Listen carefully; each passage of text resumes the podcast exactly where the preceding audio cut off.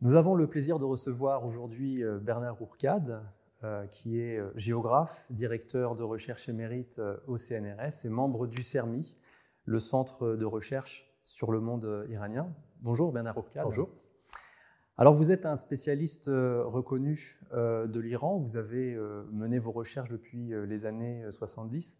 Est-ce que pour commencer cet entretien, vous pourriez d'abord nous parler un petit peu des études iraniennes euh, nous expliquer en, quelques mots comment euh, ce champ de recherche, ce champ de réflexion s'est structuré et développé euh, spécifiquement en France au cours des dernières décennies? Ici à Langzhou, dans, ces, locaux, ont été fondées les études iraniennes, qui au départ, il y avait le persan, le turc et l'arabe, qui sont les langues de, base des Langzhou. Et donc les études iraniennes été très marquées par la linguistique, l'apprentissage de la langue, et, donc était une des régions, des aires culturelles les plus en vogue dans l'histoire de l'orientalisme en France, avec le monde arabe.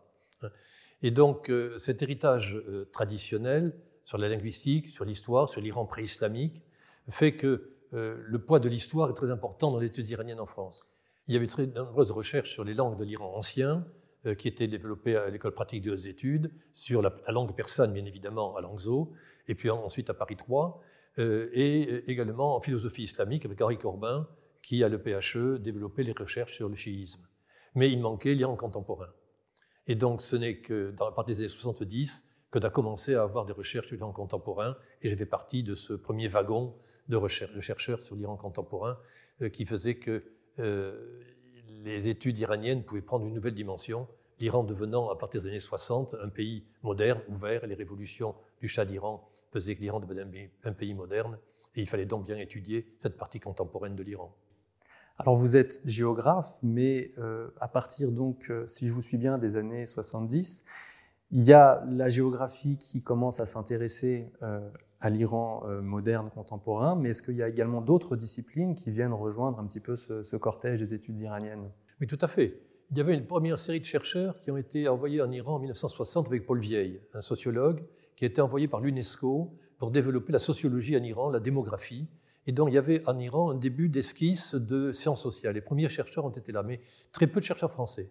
Ce n'est qu'à partir de la fin des années 60, et début 70 que Marcel Bazin, Jean-Pierre Digard et moi-même en 70, géographe ou anthropologue, ont commencé, nous avions 20 ans, 25 ans, à faire leur thèse sur l'Iran.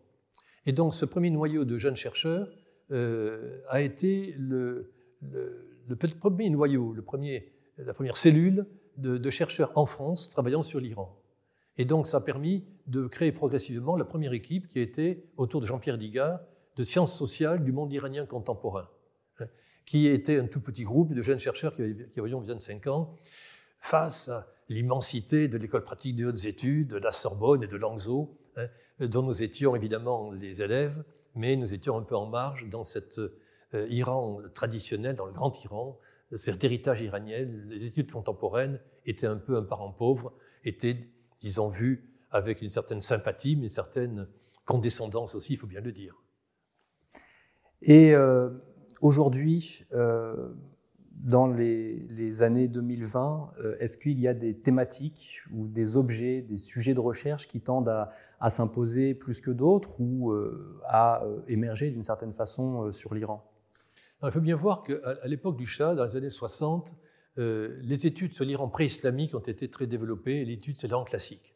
Et donc des moyens financiers, une capacité de publication, euh, l'Iran classique, disons, a été très développé. Et donc euh, cette réalité a fait que la partie contemporaine a toujours été un peu marginale. Hein. Alors qu'à Langzhou en particulier, les étudiants étaient très nombreux à s'intéresser à l'Iran, qui à l'époque du Shah est extrêmement brillant et intéressant, mais très peu d'études de sciences sociales sur l'Iran. Et aujourd'hui, les choses sont très différentes parce que la crise politique a fait qu'il n'y a plus de chercheurs en Iran qui peuvent s'y rendre, les travaux ont été interrompus, et donc il y a un retour de l'Iran classique et de l'Iran pré-islamique, ou de l'Iran dont les, études sont fondées sur des textes ou des archives qu'on peut avoir en France ou sur Internet, et non plus sur le travail de terrain.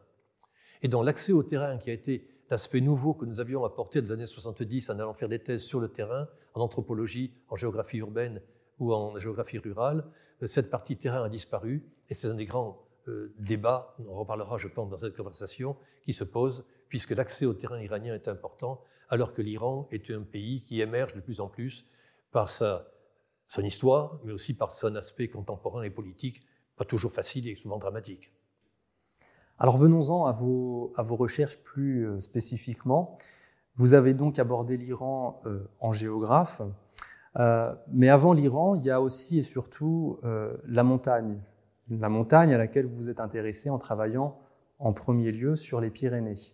Alors est-ce que vous pourriez peut-être revenir sur cette, sur cette première expérience de recherche dans les Pyrénées et sur la manière dont vous avez abordé la question de la montagne, l'importance qu'a pris cet objet montagne dans vos premières recherches? Euh, s'il y a un diplôme dont je suis fier, c'est celui d'avoir le diplôme de la Fédération française de la montagne d'initiateur d'escalade et d'alpinisme.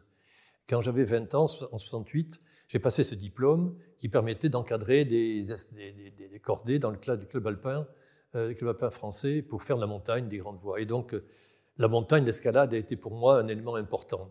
Mais ça m'a permis aussi de voir au-delà du rocher et des glaciers, de voir les gens qui habitaient en montagne et de voir la spécificité culturelle et politique de la montagne. J'ai donc travaillé sur la vallée d'Ossau dans les Pyrénées, qui est une des vallées en face de Pau où je suis né, euh, qui a toujours gardé une identité, et même politique, très, très longtemps, euh, très forte. Et donc cette identité de la montagne, euh, je l'avais dans ma tête, et donc j'ai continué à travailler en faisant mon, mémoire de maîtrise à l'époque sur la vallée d'Ossau. Et quand, j'anticipe un peu sur la suite de la discussion peut-être, mais quand je me suis retrouvé en Iran, euh, dans un pays que je ne connaissais pas, on, y reviendra, euh, la montagne a été pour moi le moyen de continuer à faire de la géographie des montagnes, c'est-à-dire d'un territoire un peu particulier par rapport au reste du monde, un territoire marginal finalement. Mais finalement, entre la vallée d'Ossau, les Pyrénées ou l'Albourg central, il n'y a pas de différence fondamentale du point de vue méthodologique, du point de vue du développement rural, des relations des montagnards avec les gens de la ville. Bref, la montagne a été pour moi la liaison entre l'Europe et l'Iran, montrant un peu le caractère universel de la recherche scientifique. Mais alors, qu'est-ce qui vous amène justement euh, au début des années 70 euh, en Iran Comment est-ce que vous vous retrouvez euh, sur ce terrain? Comment vous passez des Pyrénées à l'Iran? Par le hasard d'une nomination au service militaire. À l'époque, dans les années 60-70, on pouvait, quand on était un garçon, faire le service militaire pendant un an ou partir comme volontaire du service national actif dans un pays étranger pour être professeur ingénieur. Et donc je devais partir à Rimouski au Canada, à l'université, et euh, pour des questions administratives, ça a traîné, et le seul poste qui restait était celui de professeur de langue et civilisation française à l'Institut français de Téhéran. Je ne connaissais ni rien de l'Iran ni de Téhéran. C'est donc que je me suis retrouvé ainsi en septembre 70, débarquant à Téhéran avec quelques amis, dans un pays que je ne connaissais absolument pas, donc je ne parlais pas un seul mot de la langue. Euh, mais c'était un challenge, pourquoi pas l'Iran? Euh, tous les pays du monde sont intéressants, il suffit de bien chercher. Et donc, euh, je me suis retrouvé là en étant attiré par la montagne qui permettait de faire la liaison. J'ai resté en terrain connu. Hein. Mais évidemment, l'Iran est un, est un, pays à problème parce que l'Iran a un virus. Et quand on attrape ce virus, il n'y a aucun vaccin contre ce virus iranien. Je dois attraper le virus iranien et depuis, euh, et c'est un tort, on en reparlera peut-être, j'ai été un peu amoureux de ce pays, de cette société, L'Iran est un pays passionnant. C'est pas bon quand on fait la recherche. Il ne faut pas être passionné, il faut être rationnel. Mais désolé, j'étais un peu passionné par l'Iran à partir des années 70 et la preuve, j'ai fait toute ma carrière sur l'Iran. Mais alors, quand vous arrivez euh, en Iran, vous, venez nous expliquer un petit peu les modalités de votre arrivée en Iran. Vous poursuivez vos recherches sur la montagne dans un premier temps. Comment est-ce que vous travaillez sur les montagnes iraniennes? Quel est votre, angle d'approche de cet espace qu'est la montagne en Iran? Moi, la montagne, c'est effectivement l'endroit refuge. Euh, et l'Iran, comme le Caucase, beaucoup de montagnes, ou le Pérou, euh, pour les Incas, sont des territoires où des sociétés se replient, résistent à, à la domination extérieure. Et donc, dans l'Iran, euh, dans, dans les Pyrénées, il y a eu ce genre de résistance.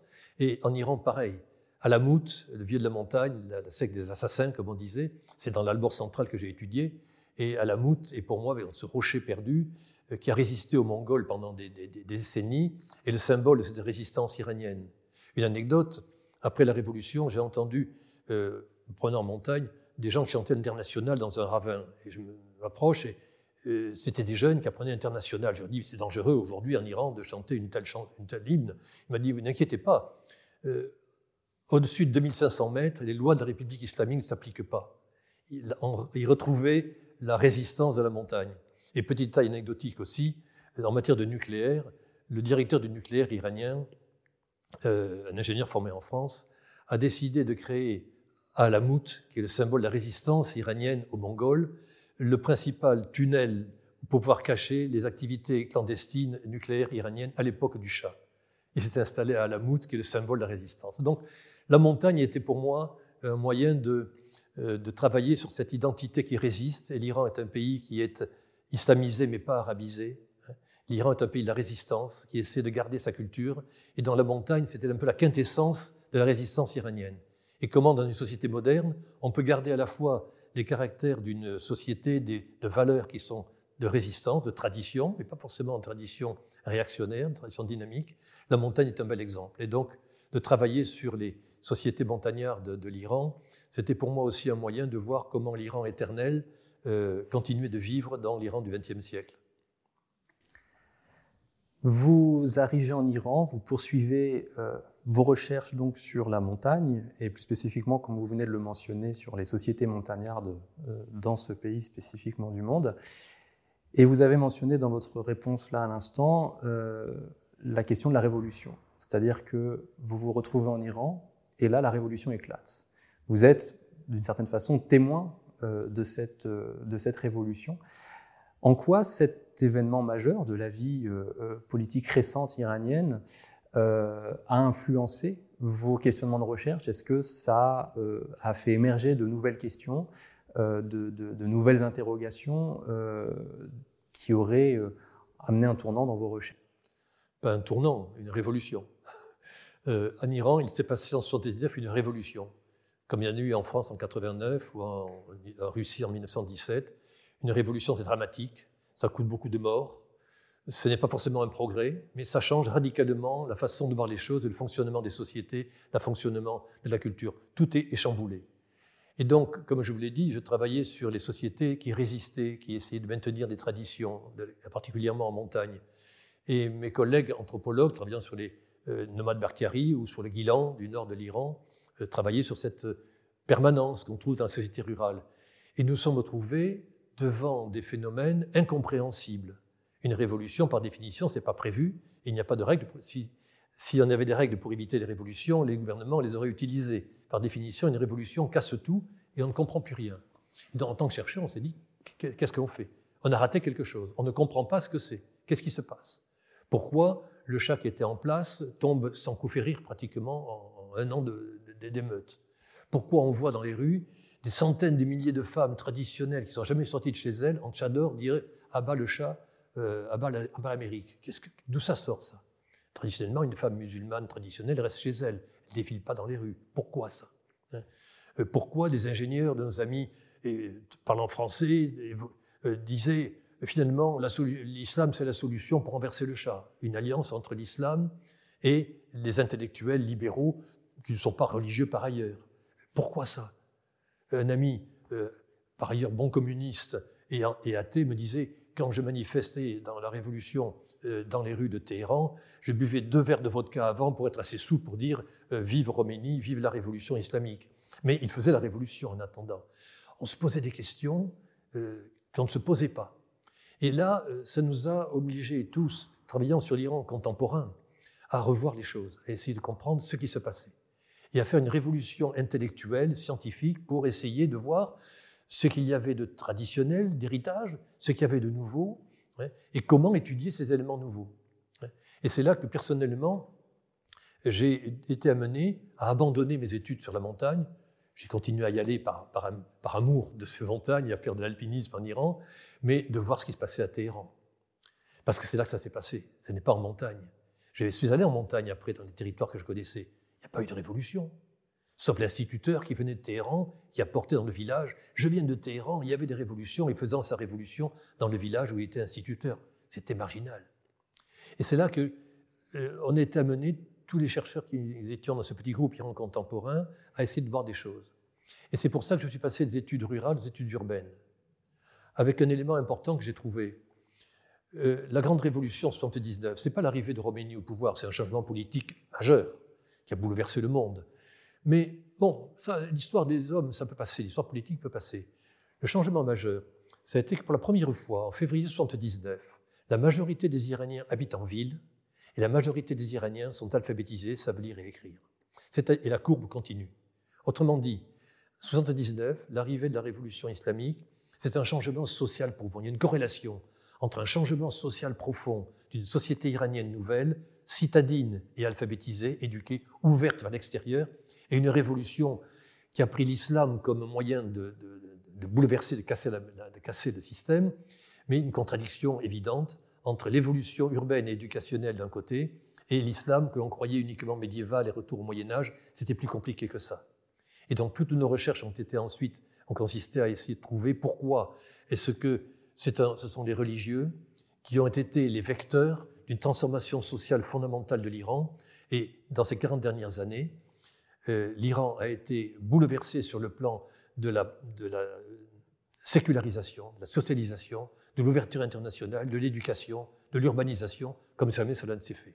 D'où les problèmes que l'on a, on y reviendra, entre une société qui a évolué de façon remarquable et un système politique qui, lui, est resté bloqué dans des images et des systèmes, des systèmes de pensée assez, assez anciens. Donc, j'ai été un peu long pour expliquer ça, mais pour vous dire que la révolution islamique d'Iran, je l'ai vécue. J'ai vu la, chute du Shah, l'arrivée de Khomeini, j'ai vu la guerre Irak-Iran, la prise en otage des diplomates américains. C'était dur, c'était difficile. Les exécutions, la mort, la guerre, les chars d'assaut dans les rues de Téhéran, ce n'était pas rien. Mais pour un chercheur en sciences sociales, c'est une expérience unique. Être témoin d'une révolution, heureusement, ça n'arrive pas tous les jours. J'ai eu la chance, entre guillemets, de vivre cela. Ça a été la chance de ma vie, mon malheur aussi, mais ça a été une expérience scientifique exceptionnelle. Euh, vous parlez de l'Iran comme, euh, comme, comme d'une chance, euh, mais en même temps, ce terrain, il a été un terrain complexe pour un chercheur un terrain en quelque sorte un petit peu, un petit peu miné, avec un certain nombre d'obstacles, on peut, on peut s'imaginer. Et on voit dans l'actualité récente la détention de deux collègues, Fariba Adelkha et Roland Marshall, qui nous montrent qu'aujourd'hui encore, et vous le mentionniez en introduction de cet entretien, en, nous disant que l'Iran est un terrain empêché, on voit que l'Iran est toujours un terrain compliqué d'une certaine façon. comment, en tant que, chercheur, on arrive à naviguer pour, malgré tout, malgré toutes ces, difficultés, euh, on parvient à trouver euh, des éléments de réponse aux questions qu'on se pose? C'est le, grand problème. Euh, aujourd'hui, on y reviendra peut-être, il n'y a pas de professeurs d'université de 50 ans qui ont passé une dizaine d'années en Iran, qui ont un réseau en Iran, parce que depuis 40 ans, les recherches en Iran sont difficiles. Euh, j'ai été donc en Iran sur place. L'Institut français de recherche en Iran, on y reviendra, que j'ai contribué à créer, qui réunissait tous les, chercheurs français travaillant sur l'Iran, est fermé depuis 2009, est totalement fermé aujourd'hui. Les chercheurs ne peuvent plus aller en Iran. Et ma collègue Fariba Delra, son ami euh, Roland Marchand, ont été arrêtés, quatre ans quasiment de prison pour Fariba. C'est un peu le summum d'une tradition d'empêchement de travail. À l'époque du Shah aussi, euh, on a tous passé quelques soirées aux causes de police et plusieurs collègues ont eu leurs archives déchirées et confisquées par la SAVAC du chat, mais ce n'était pas ce niveau-là. Aujourd'hui, nous ne sommes pas nous autres, les chercheurs français, les plus victimes, parce qu'on ne va pas en Iran, je suis interdit de séjour, tout le monde est interdit de séjour en Iran pour travailler. Mais c'est les collègues iraniens qui, eux, travaillent aussi sur l'Iran, qui sont face à des difficultés incommensurables. Eux vont en prison régulièrement. C'est un problème grave euh, que celui de l'accès au terrain, parce que aujourd'hui, la recherche ne peut plus se faire seulement à partir d'archives ou de documents qu'on trouve dans les bibliothèques ou d'Internet. Hein. C'est l'accès au terrain. En effet, euh, on n'est plus à l'époque de Sylvestre de Sassy qui a fondé cette maison ici. Euh, on pouvait faire des travaux sur le monde arabe ou le monde persan, le monde turc, sans aller dans le monde arabe, turc ou persan. Il y a des universités dans ces pays et la coopération avec les collègues iraniens est essentielle pour comprendre la situation. Donc il y a une véritable coopération scientifique. Ça ne peut pas se faire, nous marchons sur une jambe. Il faut une coopération internationale. Elle s'est mise en place. Et les problèmes politiques sont tels qu'aujourd'hui, ce n'est pas possible. Et aujourd'hui, nos collègues iraniens ont des difficultés pour même correspondre avec nous. Et quand nous allons en Iran, Fariba en est un bon exemple, on est mis en prison si on regarde un peu trop les choses de près. Si on fait, vraiment un travail de chercheur, pas forcément sur des sujets sensibles. Et donc, euh, c'est une grande question qui se pose. Et aujourd'hui, l'avenir des études iraniennes, mais c'est le cas de beaucoup d'autres aires culturelles, hélas, Les systèmes politiques font qu'il n'y a pas d'accès au terrain, pas d'accès aux habitants, pas d'accès aux gens qui vivent cette culture. On ne peut pas étudier la culture française si on ne vient pas en France. Et on ne peut pas étudier la culture iranienne si on ne va pas en Iran, ou en Afghanistan, ou en Asie centrale. L'Asie centrale, de merci, est un peu est ouverte actuellement, mais c'est quand même assez marginal. Le cœur, c'est quand même l'Iran et l'Afghanistan qui sont fermés. Et c'est un drame pour les Iraniens et les Afghans. C'est, du point de vue scientifique, un fossé qui est difficile à creuser. Et pour comprendre l'Iran aujourd'hui, euh, Internet, c'est la pire des choses, parce qu'on a des informations qui sont biaisées, on n'a pas le décodage. Hein. Et pour comprendre les choses, ce n'est pas un coup de téléphone, ce n'est pas WhatsApp qui suffit. Il faut être sur le terrain. C'est pour ça que, en tant que géographe, pour moi, le terrain est essentiel. je suis vraiment perdu quand je n'ai pas mon terrain. Mais même un collègue historien, pour comprendre Hafez en littérature, si vous n'êtes pas allé voir le tombeau de Hafez à Shiraz, qui est le cœur de l'Iran, vous ne comprenez pas la poésie de Persane et le, poids de la littérature persane dans la société iranienne contemporaine. Il faut être allé à Shiraz sur le tombeau de Hafez pour comprendre cela. Et donc, s'il n'y a pas cette connexion entre les deux, on perd une grande capacité, de capacité de compréhension. On peut traduire le texte, mais si on ne décode pas au-delà des mots le sens profond des choses qu'on ne peut avoir qu'en étant sur place, on, rate beaucoup de choses. Et c'est scientifiquement un problème, un challenge. Beaucoup d'étudiants apprennent de persan en Langzo, ils voudraient y aller en Iran, comprendre, ils essaient de se débrouiller pour y aller. Et euh, si on ne donne pas la possibilité de le faire, c'est un grand défi scientifique et intellectuel qui se pose. Et le problème, on le sait, se pose pas simplement pour l'Iran, mais pour tant de pays au monde. Et c'est une vraie challenge, un vrai défi, une vraie difficulté pour les aires culturelles que de ne pas avoir un accès facile à la recherche. C'est un problème pour nous. Voyons aussi le problème de nos collègues de ces pays-là qui sont handicapés par une dictature intellectuelle qui les empêche de travailler. Pour comprendre l'Iran, il y a aussi les cartes. Vous êtes géographe, des cartes, vous en avez produit un certain nombre, vous les mobilisez dans vos travaux. Est-ce que vous pourriez nous en dire davantage sur l'utilisation que vous faites euh, de la carte, sur la place qu'elle occupe euh, dans votre réflexion? Est-ce qu'elle vous permet de dire sur l'Iran? Alors, le géographe, effectivement, c'est expliquer pourquoi ici, ce n'est pas ailleurs. On est ici à Paris, Langzo, euh, euh, rue euh, de Lille. on n'est pas à Téhéran ou dans l'Albos central. Pourquoi? Parce que le lieu est différent, mais le climat est différent, l'ambiance est différente, l'architecture est différente, les gens sont différents, la langue est différente. Et donc, le géographe essaie, par définition, de synthétiser sur le territoire tous les éléments de l'histoire, de l'anthropologie, de la langue, de la lumière, du climat qu'il fait.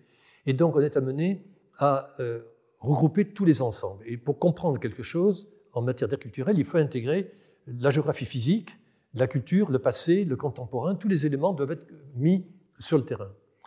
C'est le travail du géographe. C'est pour ça que, euh, je m'en flatte peut-être, mais j'ai toujours cherché, effectivement, dans ma carrière scientifique ou institutionnelle, à réunir tous les, aspects scientifiques sur un territoire, le territoire iranien, pour les synthétiser. Et la carte, c'est la façon de dire, ici c'est comme ça, et là ce n'est pas ailleurs. Et donc quand j'ai fait, on en parlait tout à l'heure, des cartes d'éducation en Iran. Sur les cartes d'éducation en Iran, le pourcentage de gens qui savent lire et écrire, prenons quelque chose de très simple. On a mis ça sur les cartes, et j'ai vu au centre de l'Iran, persanophone, 80% des gens savent lire et écrire. Je vais dans la périphérie de l'Iran, Balouchistan, Kurdistan, en arabe, ou des zones persanophones sous-développées, on tombe à 30% des gens qui savent lire et écrire, quelquefois 10%. Deux Irans. On met ça sur une carte, en rouge et en bleu. Ah, on voit une réalité qui saute aux yeux. Ah oui, ce sont des Kurdes, des Baloutes. Pourquoi est-ce que les Baloutes ne sont pas intégrés au système? Pourquoi ils n'ont pas appris à lire et écrire? Parce que c'est un problème politique, c'est un problème linguistique, un problème culturel, un problème de budget. on rentre dans une problématique. Et euh, quand j'ai fait cette carte-là, la carte pose, des questions. Et j'ai été interrogé, j'ai pris le thé, disons, avec des gens des services de renseignement iranien, des gardiens de la révolution, géographes, qui disaient, regardez, vous avez fait des cartes de l'Iran, vous êtes un ennemi de l'Iran, vous avez montré un Iran positif, un Iran négatif. Pas négatif, j'essaie de voir la réalité simplement. Il y a des zones en Iran où on ne sait pas lire et écrire, des zones où on sait lire et écrire. Pour mettre en valeur cela, j'ai fait une carte qui objectivise les choses. Alors il ne s'agit pas de dire c'est bien ou c'est mal, c'est ou ce n'est pas. Et donc de voir la réalité en face. La carte permet de voir la réalité en face. Et d'effacer, ou disons, de poser les bonnes questions en mettant des couleurs. Et, effectivement, euh, le centre de Téhéran n'est pas le nord de Téhéran, c'est pas la banlieue de Téhéran. On parle des banlieues de Téhéran. J'ai fait une carte sur les élections. Dans quel quartier de Téhéran on a voté pour des réformateurs qui voudraient trouver des systèmes entre euh, islam et modernité. Hein. Et d'autres qui ont voté contre, qui étaient farouchement islamiques, euh, conservateurs. On fait la carte et on se rend compte que les banlieues de Téhéran ont voté, et le sud de Téhéran vote de la même façon que le nord, contrairement au nord de Téhéran qui vote différemment. Il y a une géographie sociale qui se place. Ah bon, en politique, il y a aussi une géographie. C'est pas bien ou mal, c'est la réalité. Et donc la carte a permis de voir les choses de façon très concrète et de pouvoir en parler. J'espère que dans cette discussion, vous pourrez insérer quelques cartes pour montrer ce que je viens de dire, parce que effectivement, si on voit l'Iran uniquement en termes historiques sur l'islam, l'islam c'est important, tout est dans le chiisme, c'est vrai. Mais si vous analysez uniquement le chiisme, il vous manque le nationalisme iranien. L'Iran est un pays des plus anciens États du monde. donc, si on ne prend pas en compte l'Iran est une nation, une patrie, un territoire, on rate les choses. Et si on ne prend pas en compte le fait que l'Iran est un pays qui, depuis les années 60, a modernisé complètement sa société, qui est ouvert au reste du monde, pour le pire, avec des missiles et des bombes atomiques, mais le meilleur, des médailles Fields de mathématiques aussi, ou des palmes d'or à Cannes, tout cela, c'est l'Iran contemporain. Et donc, il faut trouver le moyen, la carte le permet, de voir l'Iran de la religion, l'Iran de la nation iranienne, l'Iran de l'ouverture internationale, et ce mélange-là. Et dans ma foi, mes exercices de cartographie ont permis de faire cela et d'essayer de dire voici une carte, essayer de comprendre. Sur les événements récents euh, qui ont déchiré l'Iran, sur le problème du foulard, dans la ville où Massa Amini est né, à l'époque où sa mère est née, 80% des femmes ne parlaient pas le persan et 98% étaient analphabètes. Quand Massa Amini, la jeune femme qui a été tuée en prison en Iran, est née, 90% des gens de son département parlaient le persan et 80% des femmes savaient lire et écrire. Entre la mère et la fille, il y a eu un changement total. Et de voir simplement cela sur deux cartes de l'éducation en Iran en 1986 et aujourd'hui, on voit la réalité et on voit le problème. Et on peut expliquer pourquoi aujourd'hui, Massa Amini, une jeune kurde euh, qui se promet à Téhéran, se fait tuer pour des raisons lamentables et dramatiques et pourquoi ça pose un problème? La carte met en évidence cela. C'est notre fierté de géographe, ou vanité de géographe.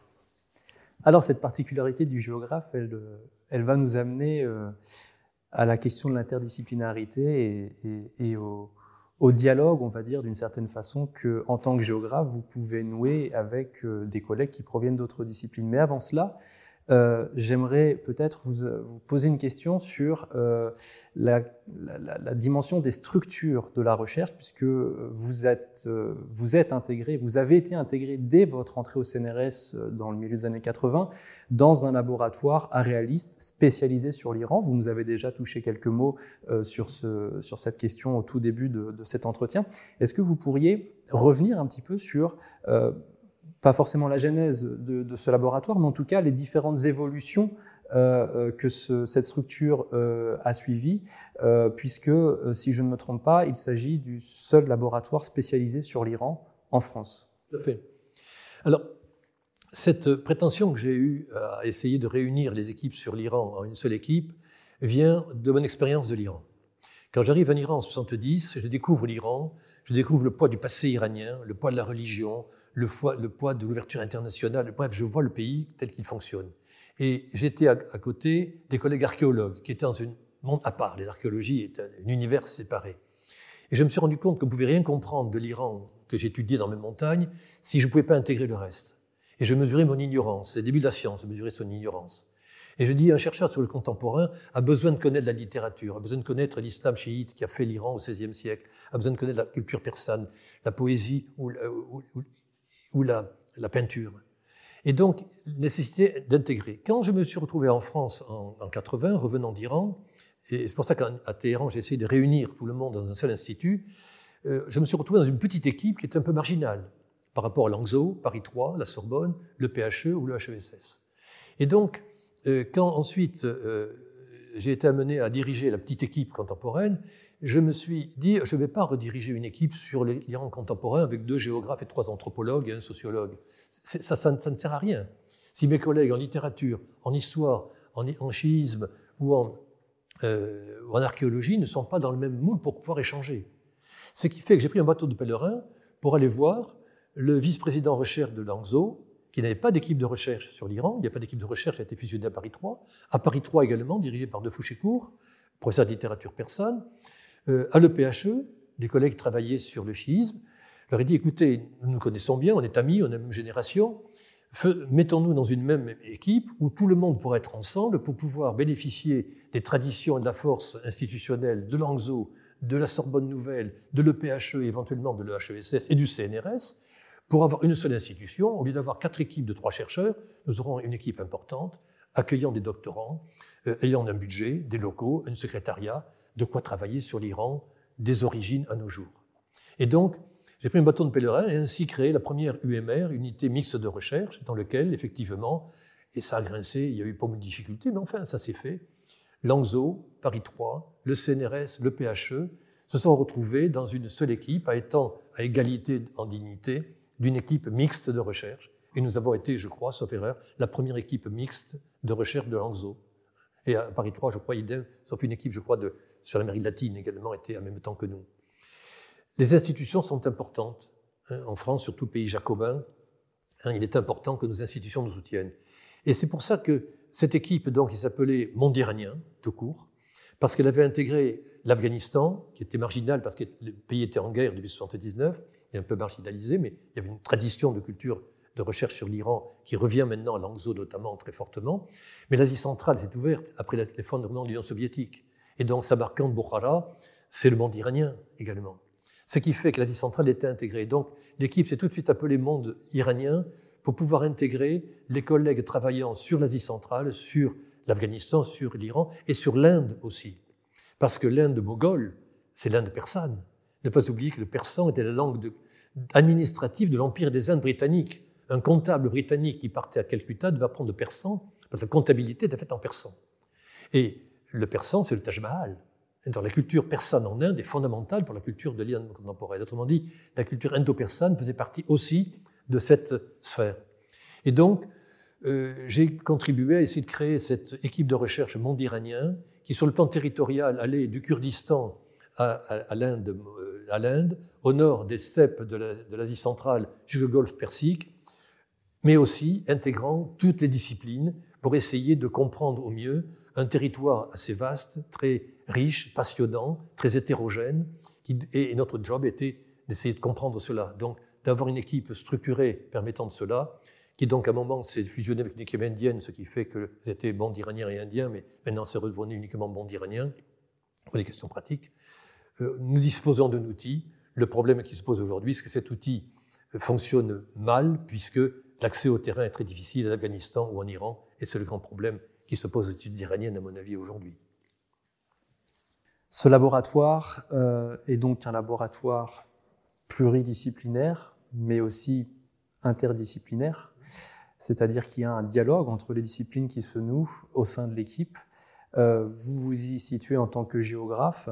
Est-ce que vous pourriez nous parler un petit peu justement de ce, dialogue, de la façon dont il se noue? Comment vous, en tant que géographe, vous parvenez à dialoguer avec des collègues historiens, linguistes et d'autres disciplines encore? Qu'est-ce que ce dialogue vous apporte aussi, vous, dans vos propres réflexions en tant que géographe?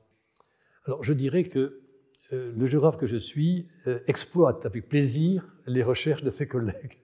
Et donc, quand je parle d'éducation, de langue, euh, je vais demander aux collègues, tiens, quelles sont les différences entre tel dialecte et tel autre, etc. J'utilise leurs données, leurs analyses, leurs études pour pouvoir comprendre les cartes que je peux produire.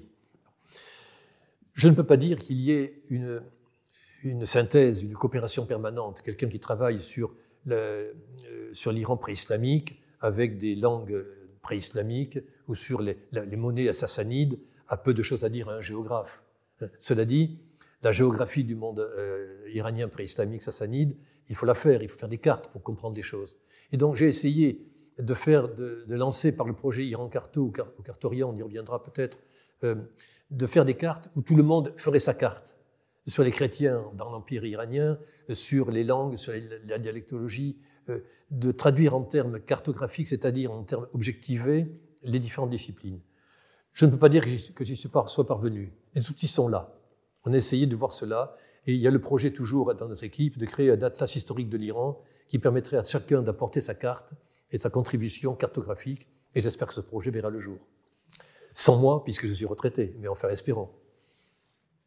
Bernard Ourcade, vous venez de mentionner le terme d'atlas et euh, de faire référence aux, atlas que vous avez pu euh, produire. Donc j'aimerais qu'on s'intéresse peut-être un petit peu à cette, euh, à cette, question plus spécifique. je reprends les titres de, de ces différents atlas. Hein. Vous avez produit l'atlas de l'Iran entre 1990 et 1998. puis l'Atlas de Téhéran moderne entre 2000 et 2006, et puis ces deux projets euh, eh ben, ils, ont, euh, été réunis sur euh, un site en ligne, Iran Carto, que vous avez également mentionné, qui est aujourd'hui archivé depuis quelques années, 2015 si je ne me trompe pas. archivé, mais il a été compilé, ce site Iran Carto, il a été compilé au sein d'un nouveau projet qui a vu le jour plus récemment, porté par le CERMI. ce projet s'appelle Cartorient dans lequel vous êtes également auteur de plusieurs euh, dossiers euh, thématiques. Alors, est-ce que vous pourriez nous, nous, parler un petit peu de ces différents projets et nous, nous, expliquer euh, les articulations qu'il y a entre l'un et l'autre Alors, ces atlas, un géographe fait des cartes, par définition, et on regroupe des cartes dans un atlas. les, le projet important a commencé avec les, montagnes, et on a commencé à faire un atlas ethnographique de l'Iran, avec des moyens très rudimentaires, comme on faisait dans les années 70, des, collants, des rotrings et des transparents. Et avec Jean-Pierre Digard, euh, nous avons donc réalisé une série de cartes ethnographiques de l'Iran. Euh, trois ou quatre volumes ont paru. Euh, quand est arrivée l'informatique?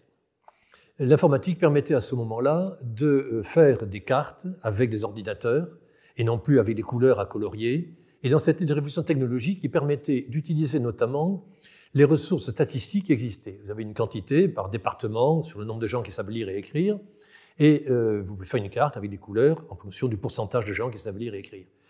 L'informatique et la cartographie automatique a commencé en France en géographie, et en particulier à Montpellier, où le groupement d'intérêt public reclus, dirigé par Roger Brunet, avec qui j'étais en relation, euh, qui faisait la géographie universelle à ce moment-là, nous a mis à disposition toute la capacité technologique à Montpellier euh, du, du, GIP reclus, qui dépendait du CNRS donc. On avait donc une capacité importante. Et venu à ce moment-là en Iran, en 1983, 84, 85, des collègues iraniens euh, qui ont vu cette euh, géographie en disant il faut faire une géographie de l'Iran de façon moderne. On n'a pas d'atlas statistique de l'Iran. Or, il y a des données statistiques en Iran qui elles sont là. Les Iraniens pouvaient l'apporter, côté universitaire iranien, et moi, je pouvais apporter la partie technologique scientifique d'analyse cartographique.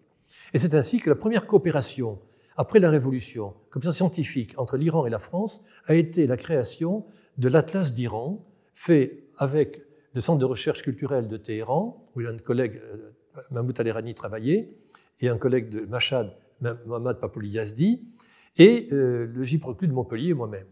Et quatre chercheurs iraniens ont été formés pendant un an à Montpellier. Une coopération entre les deux, pour aboutir à un atlas pour analyser l'Iran en utilisant les statistiques du recensement iranien. Première fois que l'Iran était ainsi objectivé, en quelque sorte, sur ce territoire, en matière de production agricole, de population, d'alphabétisation, des universités, de l'âge de la population, une série d'indicateurs très banals, en quelque sorte, mais que l'on voyait pour la première fois sur un papier euh, en couleur. Et ça a été un moyen pour moi et pour nous de montrer comment une coopération franco-iranienne peut aboutir à des choses intéressantes et novatrices, qui posaient des questions, questions qui fâchaient. Vous étiez tout à l'heure que la police venait me dire pourquoi vous faites une carte montrant les îles lettrées en Iran, les Iraniens sont lettrés, et donc il ne faut pas montrer la carte des îles lettrées. Désolé, mais ils existent. Donc ça posait des problèmes sérieux. Et donc l'Atlas d'Iran été le premier d'une coopération franco-iranienne, a posé beaucoup de problèmes aux collègues iraniens parce que euh, comment vous collaborez avec un Français qui a quelqu'un de suspect, c'est votre serviteur. Ils ont eu beaucoup de problèmes, moi aussi, mais le travail a été fait. Et ensuite, ça a continué. Et depuis, mes collègues iraniens ont continué à être intéressés par cela. Et quand j'ai proposé avec mon collègue Mohsen Habibi, qui est malheureusement décédé il y a quelques années, qui travaillait sur Téhéran, professeur d'urbanisme à l'université de Téhéran, dit continuons sur Téhéran, faire un zoom sur Téhéran. Non pas la ville de Téhéran, mais le grand Téhéran, avec, y compris les banlieues sur lesquelles on avait travaillé. Et donc, le fait d'avoir fait ce projet sur Téhéran métropole était une problématique nouvelle, cartographiée. Et j'ai eu l'occasion de mettre en rapport pour la première fois le directeur de l'urbanisme de Téhéran, de la ville de Téhéran, et le directeur de l'urbanisme de la province de Téhéran, qui ne se connaissaient pas.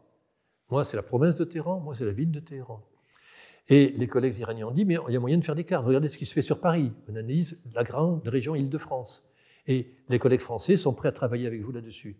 Et donc, on a monté ainsi la, la recherche sur l'Atlas de Téhéran, du Grand Téhéran, quartier par quartier, en détail montant qui étaient les Téhéranais, ces Téhéranais qui ont fait la révolution. Qui sont-ils, ces Téhéranais? La carte a permis de le montrer, mais en travaillant avec les Iraniens. À la mairie de Téhéran, j'ai eu l'occasion d'être avec des collègues du département d'urbanisme de la mairie de Téhéran pendant quatre ans, de travailler ensemble. Une expérience de terrain exceptionnelle en coopération. Et donc, tout cela a été pour moi une expérience exceptionnelle parce qu'on travaillait sur des questions de géographie, mais en coopération avec les collègues iraniens, posant des questions quelquefois de politique qui étaient importantes. dans tout cela, il fallait le mettre sur papier, mais évidemment euh, en ligne. C'est pour cela que le projet Iran-Carto s'est mis en place, et moi j'étais le seul, et donc, grâce d'ailleurs à une coopération avec l'Iran, anecdote, mais le jour où les collègues iraniens, ayant en projet un atlas de l'Iran rural, étaient venus à, à, à notre équipe, pour travailler sur ce projet, le directeur scientifique du CNRS passait par hasard dans les locaux à Ivry. Et il voit qu'est-ce que c'est ça Mais je lui présente des collègues iraniens, on travaille sur un atlas de l'Iran rural, mais on n'a pas de moyens, on n'a pas de cartographe, il nous faut un ingénieur. Et elle dit, mais il faut un ingénieur. On a obtenu un poste d'ingénieur cartographe grâce à cela. Malheureusement, l'atlas de l'Iran rural n'est pas fini parce que les événements politiques ont fait que, à partir de 2009, tout s'est arrêté. Mais le poste de cartographe s'est maintenu, permettant de mettre en place Iran Carto, où étaient publiées les différentes cartes de la classe d'Iran, de la classe de Téhéran, et différentes cartes qui ont été produites par différents chercheurs. Et ensuite, étant la retraite, et le projet étant techniquement un peu dépassé, un nouveau site a été créé euh, à l'initiative de mon collègue euh, Julien Torres, qui est spécialiste de l'Ouzbékistan, d'Asie centrale, dans un projet qui s'appelle Iran Carto, qui reprend, euh, Cartorian, le projet Cartorian, qui reprend le même air culturel depuis euh, le Kurdistan jusqu'à l'Inde, de l'Asie centrale jusqu'au Golfe Persique, euh, toutes sortes de cartes. Et ce qui m'a permis, contrairement, moi qui ne peux plus revenir en Iran, hélas, faire un travail de coopération, à faire un atlas des élections en Iran, qui est publié depuis trois ans, élection présidentielle. Vous avez le résultat des élections analysés pour un géographe, première fois que ça s'est fait. En France, c'est banal, en Iran, ça s'est jamais fait. Et j'ai eu l'occasion de le présenter en Iran. Et actuellement, je termine un atlas sur l'Iran en 1956, puisque des collègues iraniens m'ont apporté les données, département par département, du premier recensement iranien de 1956, ça, 70 ans. Mais on voit l'Iran du milieu XXe siècle, c'est donc un document historique exceptionnel que je suis en train de terminer, hélas tout seul, puisque les collègues iraniens sont interdits de venir coopérer avec moi. Et c'est un, c'est une tristesse pour moi de devoir faire tout seul un travail euh, qui aurait dû être fait en coopération avec les Iraniens, qui ont apporté le travail et les données au début, et qui ne l'ont pas apporté à la, fin. Cela dit, la cartographie et Cartorian permettent de réunir un peu tout le monde et j'espère, j'en parlais tout à l'heure, que les projets de cartographie de l'Iran historique permettront d'être publiés euh, sur Iran Carto, puisque c'est désormais le nom de ce site internet que je vous incite à aller regarder. Ces atlas sont euh, une production euh, majeure, mais vous avez également, au-delà des atlas, publié un grand nombre de travaux, aussi bien sous forme d'articles de, revues que de chapitres d'ouvrages, et y compris des ouvrages euh, dont vous êtes l'auteur, euh, éventuellement en collaboration, euh, dans certains cas, avec d'autres collègues. Donc il y a beaucoup de publications à ce stade de votre carrière, mais si vous deviez en retenir ou en présenter deux ou trois qui auraient une importance particulière à vos yeux, lesquels, lesquels choisiriez-vous? Vous avez raison de dire qu'on est amené j'ai travaillé pendant 50 ans sur l'Iran à produire différentes choses, sur la, montagne, sur Téhéran, sur la société iranienne, mais aussi sur la politique iranienne, la géopolitique. Donc j'avais plusieurs ouvrages de géopolitique, mais des ouvrages de synthèse. Ce n'est pas vraiment un travail original, c'est un travail de synthèse, mais qui m'a amené à avoir une activité, euh, je ne dis pas de consultant, mais une activité médiatique importante. On s'intéresse à la politique iranienne, et donc le fait que j'ai travaillé sur la géopolitique iranienne, sur les questions de politique contemporaine, en particulier sur le nucléaire iranien, des questions. Personne vraiment ne connaît les choses. Moi, je connais quelques bribes, mais ça permettait de, pouvoir expliquer un peu mieux que d'autres peut-être des réalités politiques. Et d'avoir une coopération intéressante avec un certain nombre de diplomates et d'ambassadeurs. Je dois dire que les ambassadeurs que j'ai fréquentés à Téhéran ont toujours été bienveillants et soucieux d'aider la recherche. Ça n'a pas toujours été le cas de tous les diplomates, mais tous les ambassadeurs que j'ai connus ont cherché à, nous aider. Et notamment François Nicoulot, qui est malheureusement décédé il y a quelques années, avec qui j'ai eu une très bonne relation euh, professionnelle et ensuite amicale, qui a fait un livre sur l'histoire des relations euh, de la France et de l'Iran euh, sur le nucléaire. Il est décédé malheureusement quelques mois avant la fin de ce bouquin, et j'ai eu l'honneur de récupérer le manuscrit avec un étudiant à lui et de publier ce manuscrit sur l'histoire des relations diplomatiques et politiques entre la France et l'Iran sur le nucléaire, qui est un travail important.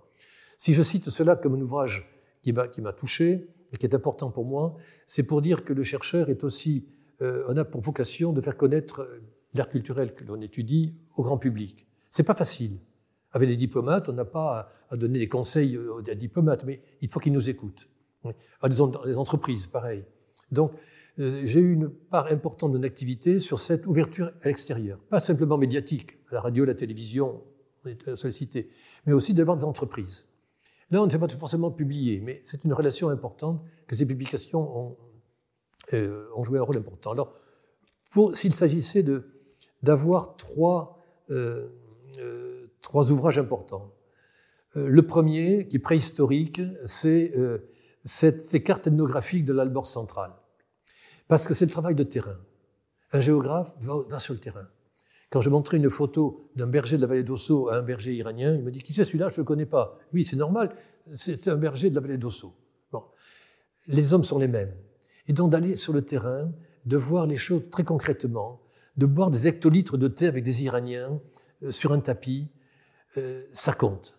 Et donc, l'attachement au terrain et ces vieux travaux d'ethnographie un peu balbutiante que j'ai faits dans les années 70-80 sont un élément important parce que ça me rattache euh, au terrain très concret. Deuxième travail important, euh, l'Atlas de Téhéran euh, capitale.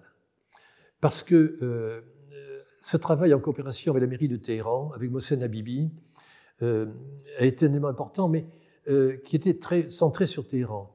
Mais la coopération, hélas, n'a pas pu se développer comme il fallait. Si bien que si je retiendrai comme vrai deuxième ouvrage important l'Atlas d'Iran dont on avait parlé tout à l'heure. cet Atlas d'Iran est le premier qui montre l'Iran dans son ensemble et ses dynamiques complexes. Hein. et donc permettant sur la carte de discuter. Et une coopération avec les collègues iraniens qui a été exemplaire. exemplaire. Et mon collègue Papouli Yazdi à Machad euh, est euh, un des rares amis iraniens, des amis forts on a traversé beaucoup de difficultés avec cet ouvrage, qui a obtenu un prix officiel en Iran. Un prix, mais qui a valu la prison aussi à mon collègue, parce qu'on aurait dit pourquoi tu travailles et montrer des cartes qui sont négatives sur l'Iran? On essayait honnêtement de montrer des choses. Cet atlas a coûté beaucoup d'argent, beaucoup de temps, beaucoup de difficultés, et ça a été un peu l'histoire dramatique, mais aussi positive, de cet Iran. Dernier élément important, dernière publication, donc premier atlas de Alborz, Deuxièmement, Atlas de l'Iran. Troisièmement, le dernier ouvrage qui est publié aux presses du CNRS il y a deux ans maintenant sur les paradoxes de l'Iran. C'est un petit ouvrage de synthèse, L'Iran, paradoxe d'une nation, où j'ai essayé d'utiliser tous les travaux faits par les collègues pour essayer de voir que l'Iran aujourd'hui est un pays schizophrène, paradoxal, contradictoire, mais c'est l'Iran tel qu'il est. Essayant de voir la répression, la dictature, le régime politique, essayant de voir aussi l'espoir, la poésie, la beauté des paysages, les difficultés de l'Iran qui manque d'eau, mais qui a beaucoup d'eau en même temps, euh, d'une société en pleine effervescence. Euh, donc tous ces éléments-là, dans un petit ouvrage de quelques illustrés de photos, pour essayer de montrer la, la passion iranienne. Je m'excuse de parler de façon un peu passionnelle, mais on ne peut pas parler de façon neutre de l'Iran. Ça, vous touche trop. Mais de montrer que l'Iran est un pays qui en vaut la peine et qu'il faut regarder avec une certaine rationalité, un peu d'émotion, mais il ne faut pas que l'émotion euh, bride l'analyse. Or, bien souvent, hélas, on voit l'Iran en termes émotionnels. Moi, en tant que géographe, je dis revenons au terrain, revenez sur Terre, hein, parce que les hommes habitent sur Terre. Et donc, il faut louer la gloire de l'Iran et l'apprécier, incontestablement, mais si on ne remet pas tout cela sur Terre, ça risque d'être uniquement une fumée qui s'envole au vent. Une dernière question pour euh, clore euh, cet entretien. à ce stade de votre carrière, quel bilan vous pourriez dresser de votre parcours professionnel, de ce que vous êtes parvenu à développer, de ce que éventuellement il peut peut-être y avoir quelques frustrations. Quel, bilan vous, pourriez tirer de cette, de cette expérience et nous dire éventuellement quels défis vous identifiez pour la suite, pour la relève qui euh, sera amenée à continuer de travailler euh, sur l'Iran? Première chose, j'ai eu beaucoup de chance. Étant envoyé non pas à Rimouski au Canada, mais à Téhéran comme professeur de langue et civilisation française à l'Institut français de Téhéran en 1970, j'ai été amené à voir euh, l'Iran euh, extraordinaire et un peu surréaliste des fins de l'époque du Shah, une révolution, euh, les drames ensuite de 40 ans de guerre Irak-Iran. tout ça, c'est une expérience qui, et je remercierai jamais les dieux qui m'ont permis d'être là et les Iraniens que j'ai rencontrés pendant toutes ces périodes très difficiles. anecdote, alors que les missiles irakiens tombaient sur Téhéran, le gardien de l'Institut français, j'étais là, me dit Monsieur Orcade, venez vite parce que les, missiles tombent, on va se réunir dans la cave de l'Institut français qui est très là. Et c'était la cafétéria de l'Institut français où été prof 30, 20 ans avant. Il me dit Monsieur Orcade, vous vous souvenez, à la cafétéria, dans le bon vieux temps, c'était pas bien, les garçons, les filles étaient côte à côte, ici dans la cafétéria.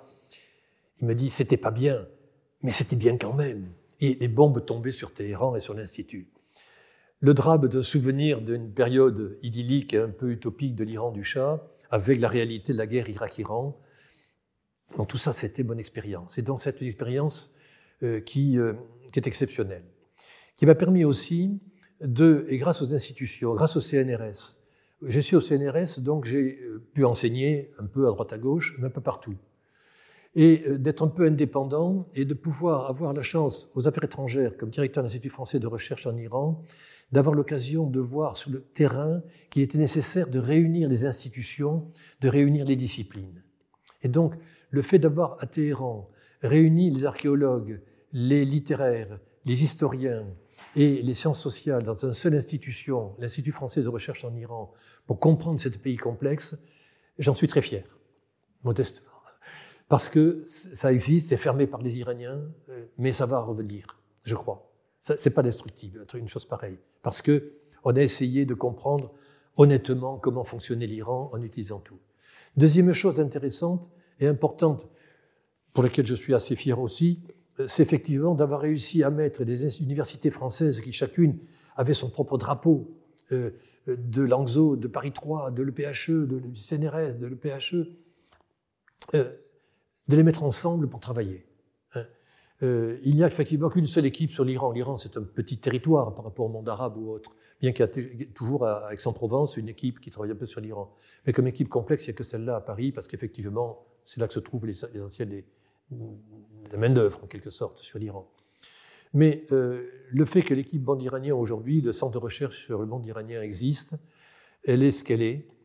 Euh, le contemporain a pratiquement disparu. Je suis à la retraite, il n'y a pas de chercheurs sur l'Iran contemporain, sauf un collègue sur l'Asie centrale contemporaine, Julien Torres.